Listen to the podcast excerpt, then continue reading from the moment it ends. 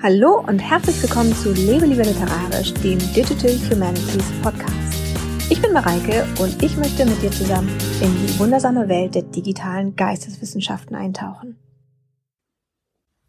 Heute möchte ich dir zehn Klassiker empfehlen, die du ganz entspannt auch im Urlaub lesen kannst. Puh, wir haben es endlich geschafft. Das Semester liegt hinter uns. Eine ganz besondere, ganz neue Erfahrung jetzt als digitales Semester anlässlich von Corona oder virtuelles Semester. Und das war ja schon so ein bisschen härter als üblich oder sagen wir mal so. Man hatte eben einfach nicht so viel, was einen von den langen Lesestunden alleine zu Hause dann irgendwie wieder so ein bisschen wegbringt und was das Ganze ein bisschen ausgleicht. Ne? Also keine Kaffeebesuche in Seminarpausen, kein Abhängen auf dem Campus, kein persönlicher Austausch im Seminar, keine Diskussion, auch kein gemeinsames Abfeiern von Sitzungen, weil man jetzt die erlaubten Fehlstunden irgendwie noch nicht ausgereizt hat und das ja nochmal machen kann. Aber obwohl das alles nicht da war in diesem Semester, haben wir es geschafft. Wir sind durch und jetzt sind die Ferien da.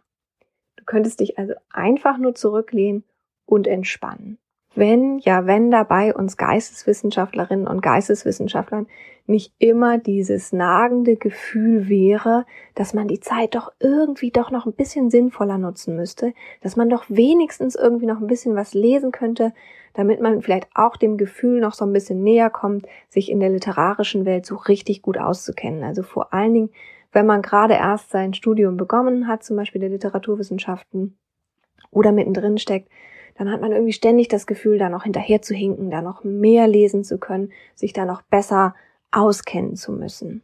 Und wenn du dich darin wiedererkennst, also wenn du auch dieses nagende Gefühl hast, dann ist diese Folge nur für dich alleine gemacht.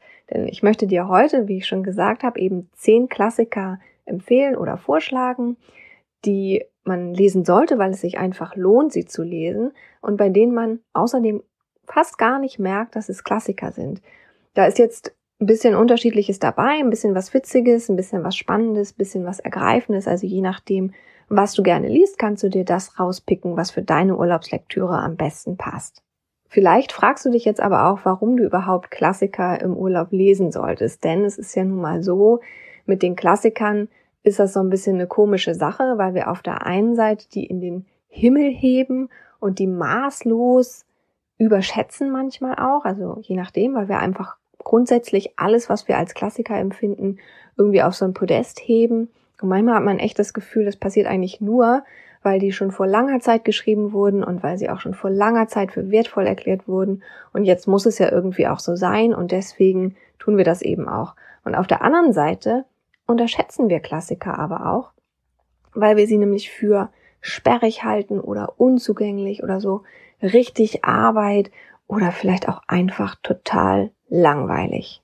Und ich glaube, beides, also sowohl dieses in den Himmel heben als auch dieses Unterschätzen und dieses für sperrig und unnahbar halten, tut den Klassikern an sich eigentlich nicht gut, weil das eigentlich nur dazu führt, dass wir uns ungern einen Klassiker zur Hand nehmen. Es sei denn natürlich, man zwingt uns dazu, zum Beispiel, weil wir Literaturwissenschaften studieren und es für ein Seminar lesen müssen.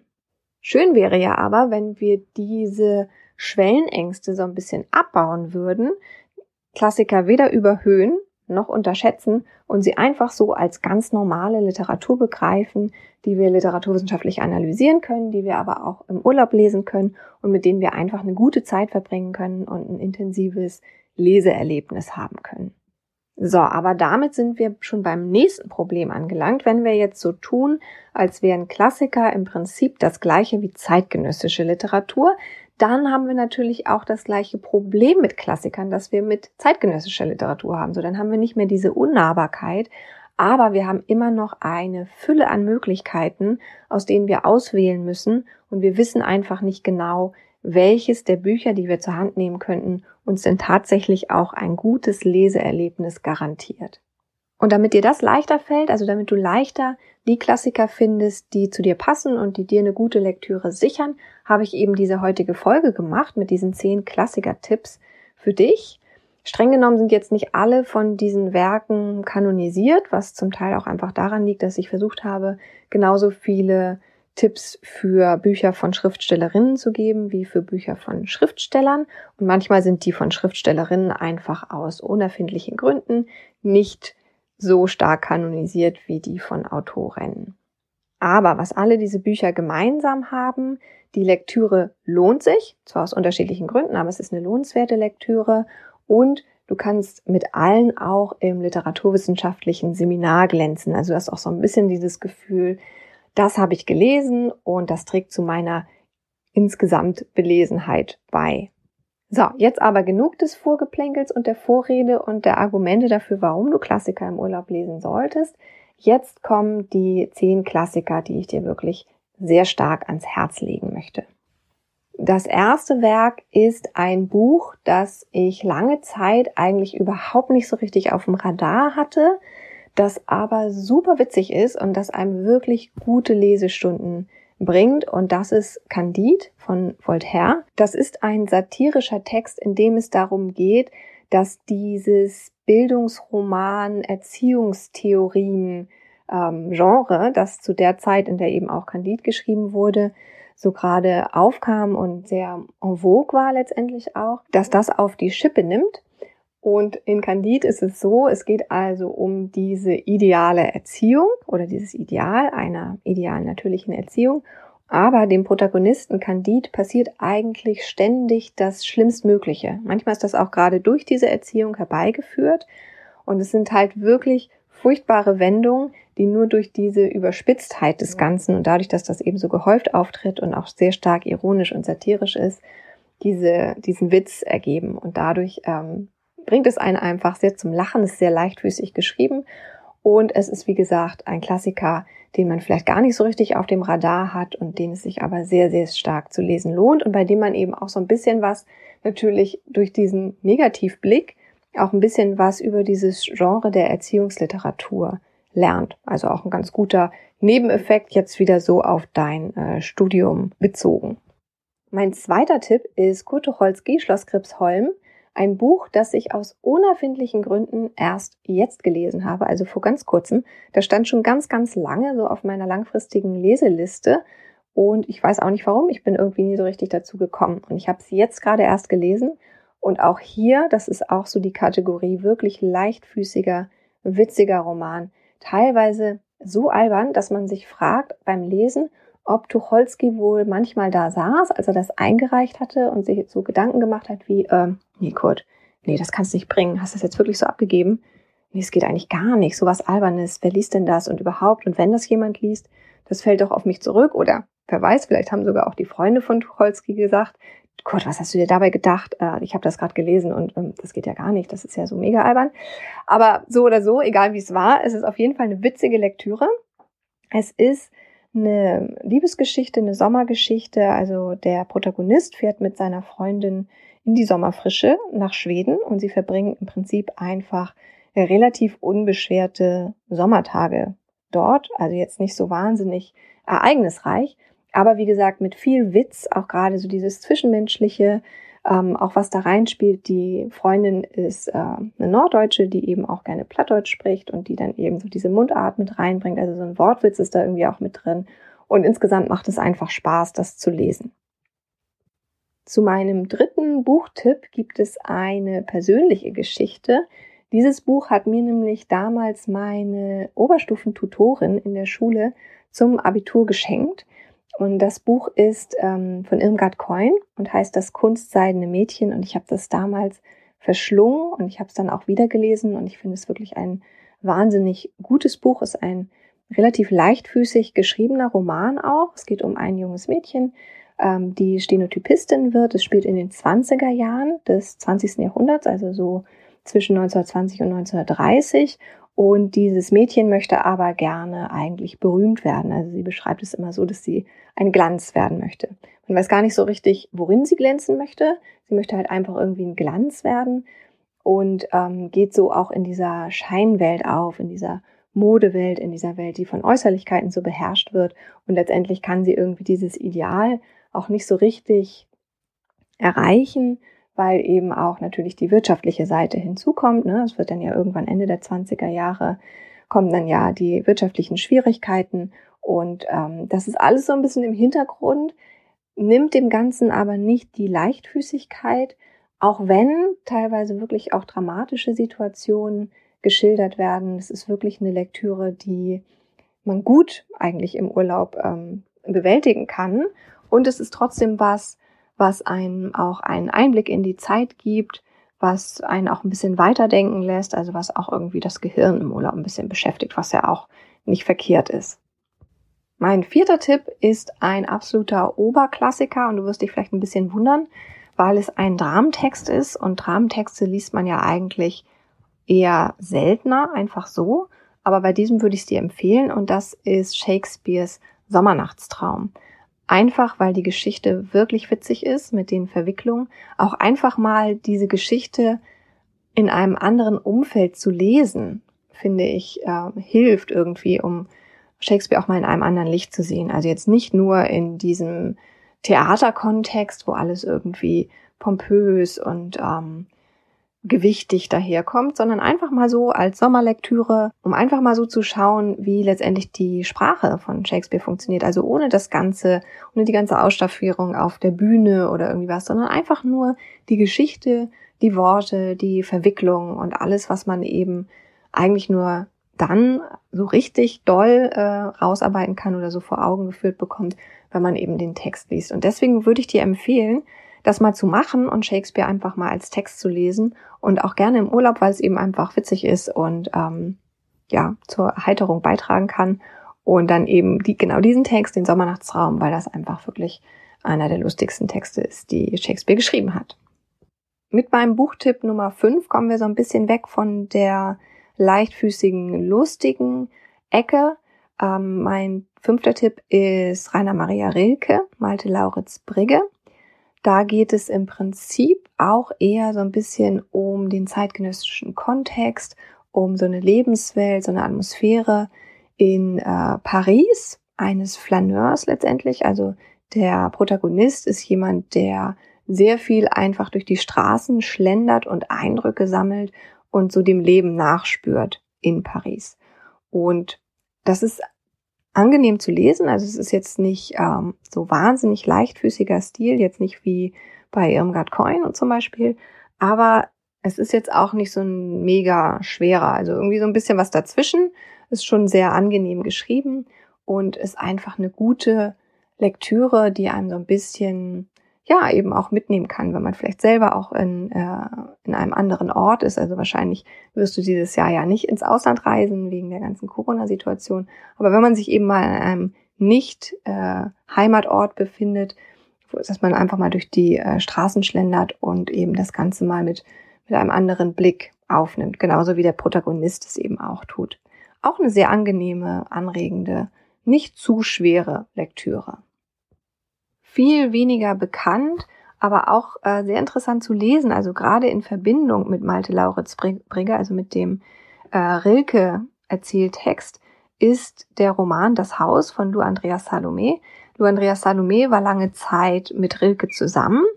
Und ähm, das sage ich deswegen, weil das eben ganz spannend ist. In diesem Roman Das Haus nimmt sie eben auch so diese Künstleratmosphäre so ein bisschen auf. Also da geht es um ein Ehepaar mit zwei erwachsenen Kindern, die jetzt so beginnen, ihrer Wege zu gehen. Und der eine, der Sohn, ist äh, dichterisch begabt und möchte eben gerne Schriftsteller werden. Die Tochter äh, heiratet und ist aber nicht so richtig in dieser, also geht nicht so richtig in dieser Ehefrau-Rolle auf, versucht da auszubrechen, schafft auch das aber nicht so richtig. Und das ist eben psychologisch ganz interessant, und ich nenne das deswegen in Verbindung mit äh, Malte Lauritz Brigge, weil eben Lou Andreas Salome selber behauptet hat, in diesem Roman Das Haus ganz viele Künstlerpersönlichkeiten, unter anderem auch Rilke, porträtiert zu haben in den Figuren. Also da macht es dann einfach auch so ein bisschen Spaß zu gucken, ah, wer aus ihrem Umfeld ist denn da vielleicht noch mit reingeschrieben? Und da geht es dann eben natürlich auch um befreundete äh, Menschen, die dann eben auch zu diesem Ehepaar kommen und äh, so, das ist, ist jetzt eine, eine Alltagsgeschichte, ähm, so würde ich es mal beschreiben, die auch sehr leicht zu lesen ist, sehr angenehm zu lesen ist, die hauptsächlich dadurch spannend wird, dass die einzelnen Figuren psychologisch so dicht dargestellt sind. Also das ist übrigens auch was, was mir immer wieder bei dieser Schriftstellerin auffällt, dass sie so ein feines psychologisches Gespür hat.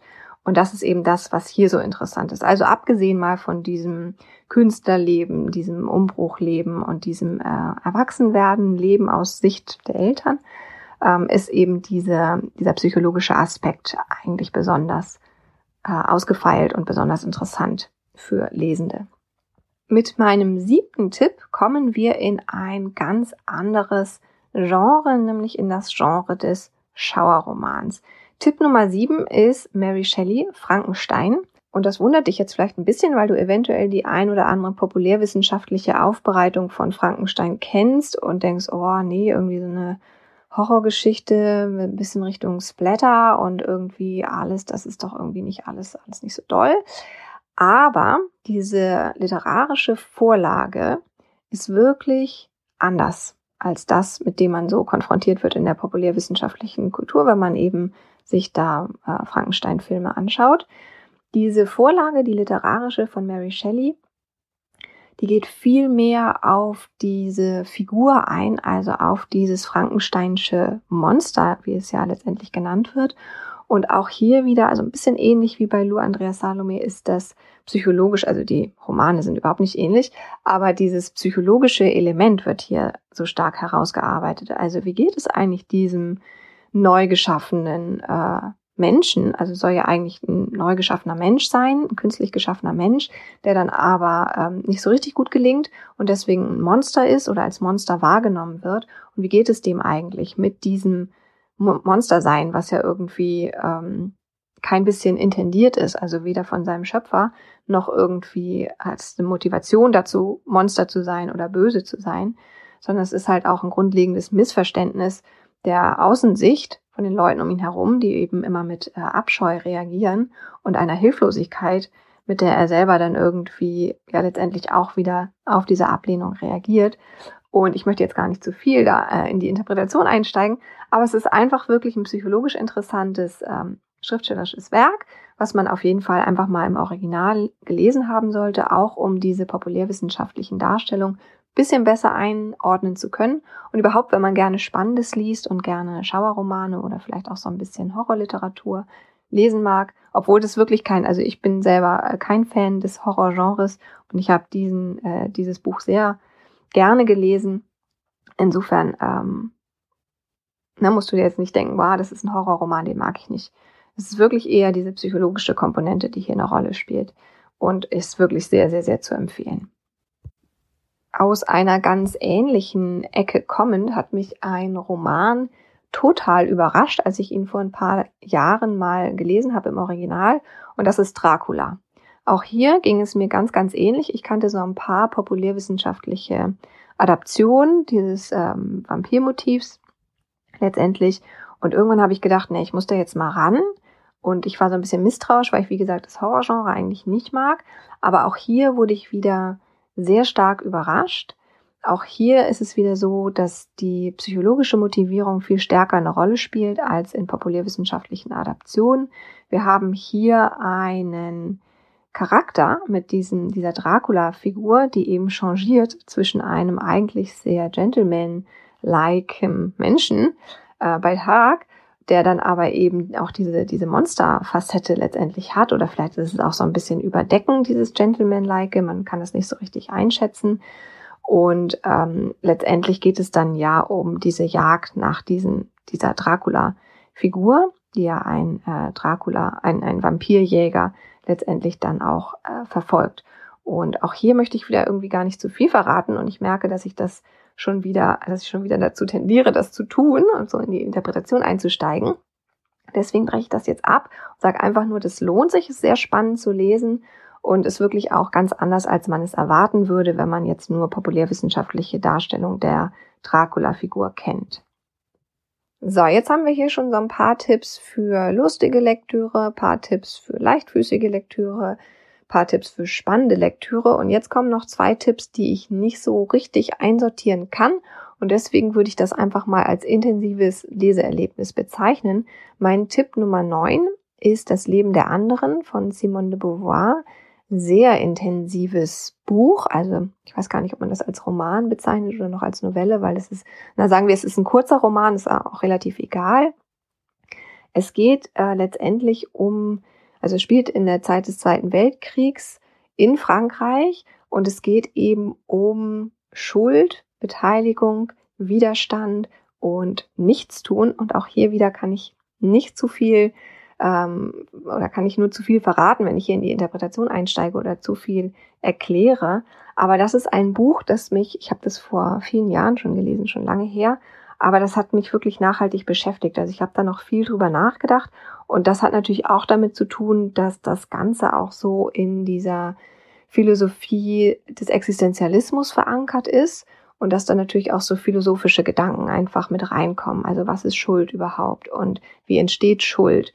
Und ähm, genau, wie, wie nehmen wir am Leben der anderen, das ist ja auch der Titel, letztendlich teil oder lassen es eben auch sein und was passiert, wenn wir teilnehmen und was passiert, wenn wir es sein lassen. Und eben solche philosophischen Fragen stehen dahinter. Und wie gesagt, eine intensive Lektüre, die ich eben nur empfehlen kann, ohne dass es jetzt so ähm, sich sehr nach Arbeit anfühlt, das zu lesen. Also es ist halt trotzdem eben auch noch was, was gut zu lesen ist. Noch eine intensive Lektüre bietet dir die Geschichte Eine Frage der Schuld von Sofia Tolstaja. Das ist die Frau, also die Schriftstellerin ist die Frau von Tolstoi und sie hat diesen Roman anlässlich der Kreuzersonate von Tolstoi geschrieben. Und ähm, ich weiß nicht, ob du die Kreuzersonate kennst, aber da geht es um eine problematische Beziehung in einer Ehe. Und die wird eben dort aus Sicht des äh, männlichen Protagonisten geschrieben. Und Sofia Tolstaja hat das eben zum Anlass genommen, eine Gegenperspektive letztendlich zu zeigen, nämlich die Perspektive der Frau. Also hat die gleiche Geschichte letztendlich gewählt, sie aber aus der Sicht der Frau dargestellt. Also auch hier, es geht um eine sehr problematische Ehebeziehung, die ähm, auch daher kommt, dass es eben eine ähm, sehr frühe Ehe ist, also die, die Frau ist noch sehr jung, als sie heiratet und weiß nicht so richtig, worauf sie sich einlässt, wird dann in diesem traditionellen Eheleben sehr schnell eingefangen oder fühlt sich auch sehr schnell gefangen, versucht da auszubrechen, hat Schwierigkeiten äh, mit beiden Rollen, also sowohl mit der Rolle der Ausbrecherin als auch mit der äh, Rolle der Gefangenen, die sich irgendwie in ihr Schicksal ergibt. Und ähm, ja, das ist so ein, so ein innerer Kampf.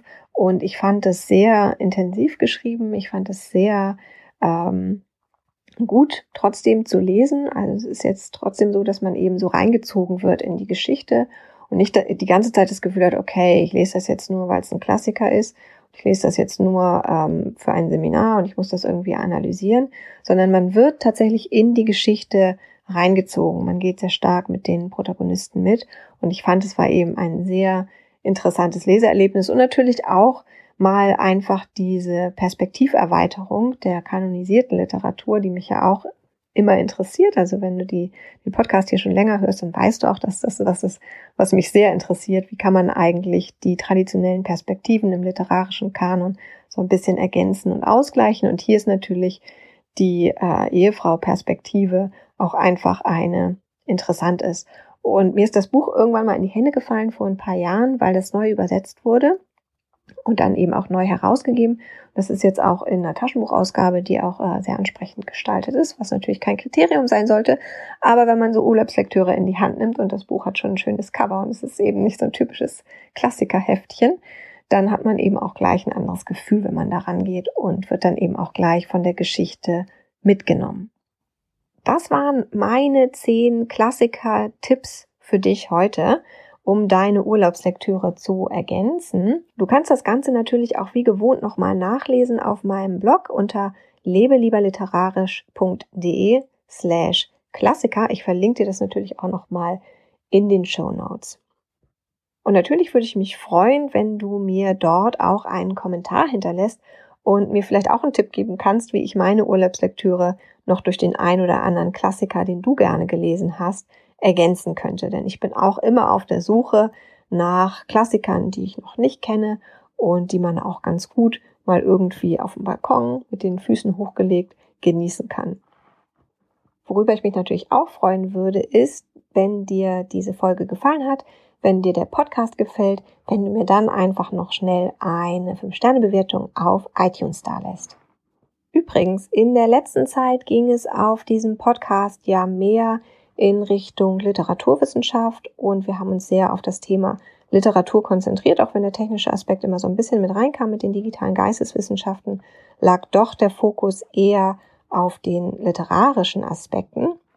Da das Semester jetzt beendet ist, kehre ich jetzt wieder so ein bisschen zurück, da mehr Abwechslung reinzubringen und auch mehr über das geisteswissenschaftliche Bloggen wieder zu sprechen und auch wieder mehr über die digitalen Geisteswissenschaften. Aber ich möchte dir noch etwas ans Herz legen. Ich habe nämlich einen neuen Podcast gegründet, zusammen mit drei wundervollen Kollegen, nämlich Lisa Kolozzi, Jonathan Geiger und Patrick Toschka. Und unser neuer Podcast heißt Radihum 20. Findest du auch unter radihum20.de. Verlinke ich dir natürlich auch in den Show Notes.